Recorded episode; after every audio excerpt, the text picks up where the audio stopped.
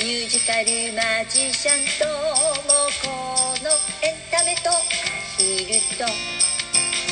えー、ご機嫌いかがでいらっしゃいますか？ミュージカルマジシャンのともこです。9月15日金曜日23時151回目の放送です。いつも皆様リアクションボタンお便り、それからギフト、ありがとうございます。えー、今日はですね、入信と島パパさんから、えー、元気の玉いただきました。ありがとうございます。パチパチパチパチパチ。そしてね、えっ、ー、と、お便りも一緒にいただいたんですよ。ありがとうございます。150回目おめでとうございます。うらちゃんもお祝いしていますね。今もほほほほって泣いてたね。ますますのご活躍をお祈りしています。業種交流会楽しそうですね。ね今、うらちゃんがまたほほほほほって笑いましたけどね。そう、あの、ありがとうございます。今日もね、うらちゃん、賑やかに泣いていますよ。異業種交流会ね楽しかったですあの先週ね異業種交流会に初参加したっていうお話しましたけどもね、えー本当に初めてのことってやっぱり楽しいね。私あの好奇心が 旺盛なのかどうかちょっと分かんないんですけど、えー、新しいことするのあの好きですね。やっぱりね。あのあの知らないことするの嫌っていう人もあの多分いると思うんだけど私やっぱり好きなのかもしれないなって、えー、思ってしまいました。えー、ということでね9月ももうちょうど真ん中15日だもんちょうど真ん中それからさ昨日阪神が18年ぶりですか ?18 年ぶりにあのセリーグ優勝したんだね。ねおめでとうございます。一応完成入れとこうか。おめでとうございます。阪神ファンの皆さん、おめでとうございます。ね、巨人ファンの皆さん、残念でしたね。本当にね。でも、あのやっぱりさ道頓堀の近くにすごいみんな警官もさなんかあの幕張ったりして道頓堀のところあの橋から飛び込まないようになんか随分警戒してたみたいだけどさそれでもなんかニュースで見たらやっぱり飛び込んでたね。まあ18年ぶりだからさあの飛び込むぐらい怪我のないようにね飛び込んでくれる分にはさあのいいんじゃないかななんて私なんか思ったりしたんですけどね、えー、ちょっと無責任な言い方かもしれませんけど。まあでもよかったですね。18年ぶりだもんね。やっぱり嬉しいよねファンはね。えー、ということで、えー、今週もいろいろありました。ね、えー、世間的にはいろいろありましたけど私の方はね、えー、月曜日月曜日がさ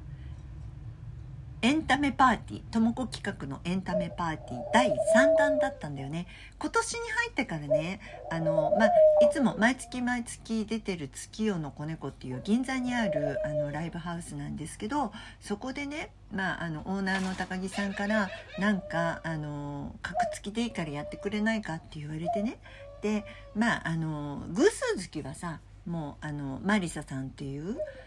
あのラテンの歌手の方とね一緒にやるって決まっているので偶数月じゃなくて奇数月にじゃあなんか企画しましょうかっていうんでスタートしたんですよ。でまあどなたかとね本当は別の方とやってもよかったんだけれどもじゃあ私一人でその代わりなんかちょっといつもと違うただのライブじゃない何かね、えー、みんなが楽しむまあ、お客さんがお客さんも主役になれるようなそんなパーティー企画があってもいいかななんて思って、まあ、いわゆるライブハウスとかではセッションとかっていうのはよくあるんだけども私の場合あのミュージカルマジシャンっていう他の方とちょっと違うのがマジックなんかもねやったりするのでマジック関係者なんかもあの結構知り合いが多いんですね。で、まあ、プロの方ももちろん知り合いが多いんだけどプロの方だとさまたあのこうギャランティー払わなくちゃいけないっていうのもあるじゃない？だからまああのアマチュアの方でねあの自分で見せたいなっていう人がいたらあのぜひマジック見せてください。あとあの歌もねあの歌いたい方ピアノで歌いたいっていう方がいたらあのぜひあの譜面持ってきてくださいっていう企画でであの今今今回で、えーと、5月7月そして今回 9, 9月でしょ？9月3回目第3回目だったんですよ。ね、でもねあの結構楽しかったっていうかあの3回目なので3回ともあの参加してくださってる方たちもいてね。であの中にはさもう3回連続でやあの自分のマジックをやってやってくださる方もいてね。であの前回に引き続きあの連続あのして話を連続してあのマジックをやってくださった方もいてね。であの連続マジック小説とかって言って次回に続くなんて言ってさあのストーリー性のあるマジックをさあのどんどんどんどんやってくださってる方がいてね。なんか楽しい楽しい。なんか楽しい。であのパーティーにはさやっぱりゲームがつきものってゲームがつきものじゃないですか。でまあ今回もね毎回あのゲーム第1回目からゲームをやってたんですけども1回目は早口言葉対決とかっていうんでお客様同士でみんなで早口言葉をしてあの一番上手にできた人があの優勝っていうのをやったの。で2回目はねカタカナゲームっていうのをやったんですよ。そして今回3回目はあの連想ゲームっていうのをやってね、まあ、結構楽しいで商商品をかけてやるので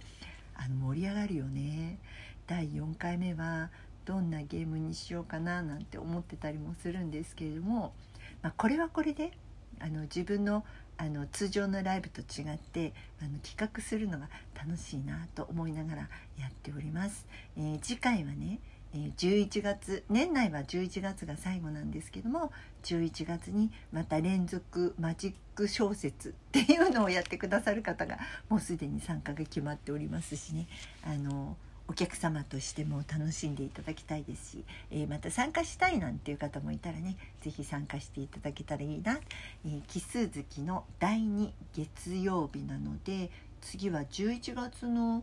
あれ何日だろう？13日かな？違ってたらごめんね。でも、えーと、第2月曜日11月の第2月曜日がともこ企画エンタメパーティーがありますのでね。これも楽しんでいただきたいななんて思ってます。なんかねお知らせみたいになっちゃったんだけどお知らせついでにさちょっと忘れちゃいけないこといくつかお知らせしてもいい？私ねあのもうずっと忙しかったからさもういろんな告知をね自分の通常ライブの告知以外にしてなかったんですけどあの10月1日にね私あの